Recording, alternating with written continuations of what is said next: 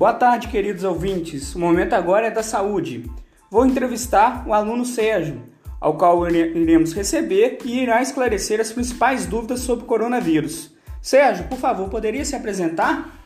É, eu me apresento com o nome Sérgio Lara de Carvalho, acadêmico da farmácia, de farmácia em Unipac Barbacena. Eu trabalho nessa área de saúde há mais de 30 anos e venho aqui esclarecer dúvidas principais sobre o coronavírus. Obrigado, Sérgio. Bom, o coronavírus chegou no Brasil. O que é então o Covid-19?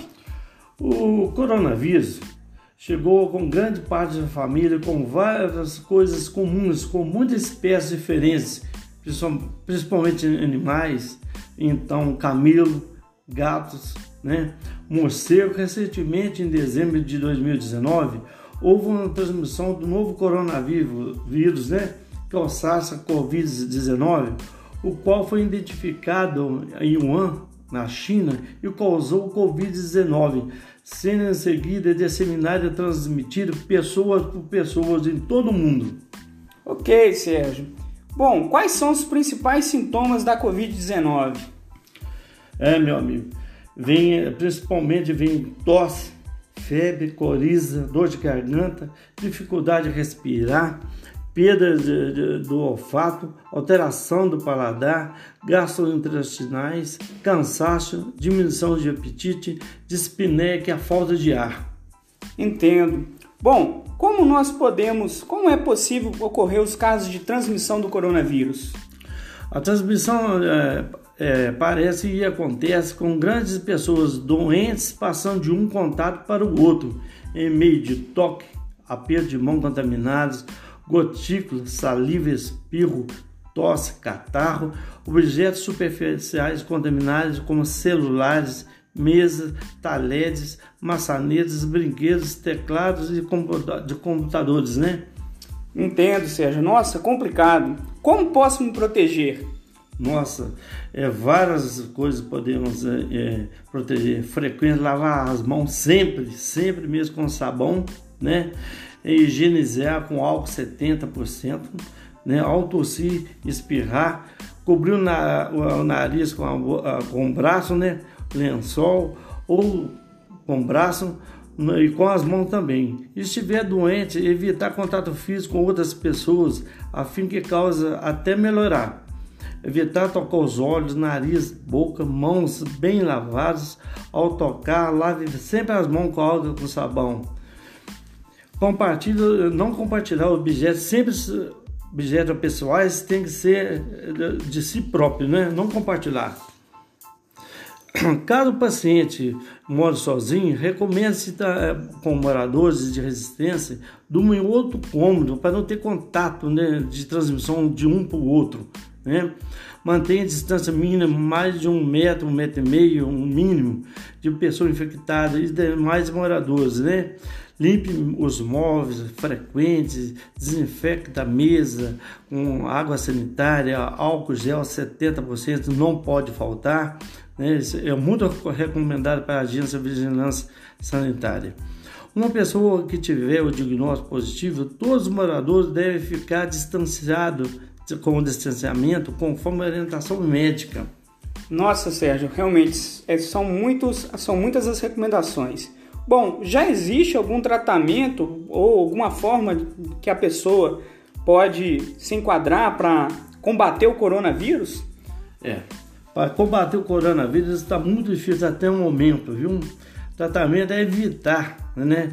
A pessoa doente, reduzir o desconforto. No entanto, o medicamento é, para matar o vírus não existe ainda. A maioria dos casos é o distanciamento, é, é isolamento, né? Ficar mais sozinho para evitar a contaminação de uma pessoa para outra.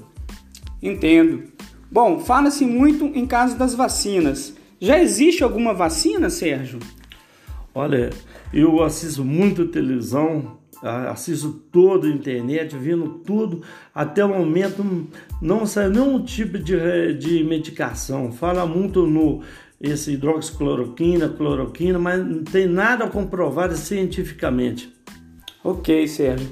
Bom, Vamos supor, considerando que eu vou viajar em um local distante e nesse local há muitos relatos, há muitos casos de coronavírus, o que, que eu posso fazer para me proteger?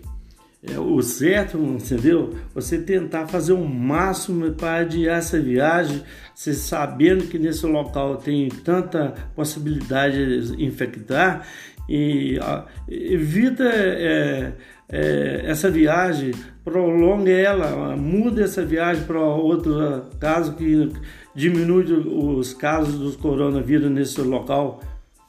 Entendo, Sérgio. Então é, a gente tem que se cuidar, pelo que eu entendi, evitando né, as, as aglomerações e adiar viagens que são não são necessárias, né?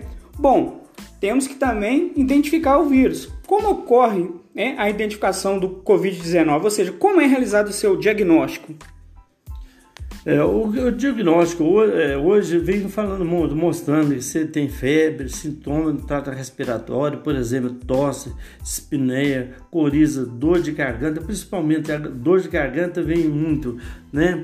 O diagnóstico clínico é realizado né?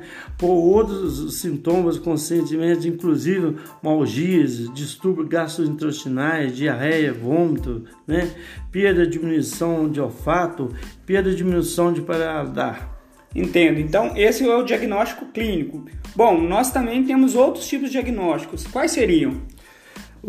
Existe o diagnóstico né, clínico epidemiológico realizado pelo médico, atendente de saúde, que vai considerar-se, caso o paciente com uma situação de sintomas já citada acima, é, combinamos o histórico de contato próximo domiciliar nos últimos 14 dias, que a gente fala quarentena, né?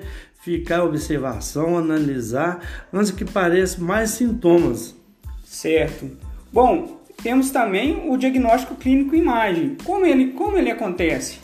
É, o, o, histórico diagnóstico clínico de imagem, ele conta vários sintomas respiratórios. Então, é o mês foi vários citados anteriores, como febre, ou o óbito que já esteve, símbolo de respiração respiratória aguda, não, o que não foi possível confirmar e descartar por critério laboratorial, o que apresenta alterações com tomográficos, né? Certo, então a gente tem que ter tanto um, um histórico clínico como também exames por imagem, né? Bom, e o último diagnóstico, que seria o laboratorial, como ele é realizado? É, o paciente que apresenta sintomas respiratórios de febre, né? É, o profissional de saúde poderá solicitar seguintes exames é, laboratoriais. De biologia molecular, o PCR é o mais é eficiente em tempo real, o diagnóstico do Covid-19 ele, ele, ele pode ser até com sintomas de oito dias, né? O PCR é um, um exame mais específico para identificar é, o Covid-19 né, e a influenza. O teste imunológico detecta ou não a presença de anticorpos, que é amostra coletada a partir do oitavo de início dos sintomas. E ensaio imunoenzimático, né? E o ELISA também. E imunocromatografia, teste rápido, que, que detecta anticorpos. Imunoensaio eletroquiminoscência, né? Então, pesquisas de anticorpos, resultado resistente de SARS-CoV-19, é, COVID-2, pelo método de imuno, imunocromatografia para detecção de antígeno. Nossa, realmente. Então, são várias possibilidades que nós temos para o diagnóstico, para então providenciar né, um melhor tratamento, condução de melhor tratamento para o paciente. Bom, encerramos aqui a nossa entrevista com o aluno Sérgio. Sérgio, muito obrigado. Por favor, despeça do pessoal. Muito obrigado a todos que ouviram esse podcast aqui. Um, teve um representante muito amigo meu, o Rick. Eu tenho agradecido também. E agradecer a todos os ouvintes que ouviram essa orientação, que espero ter ajudado muita gente no esclarecimento. E tenho agradecer. Uma boa tarde a todos. Obrigado.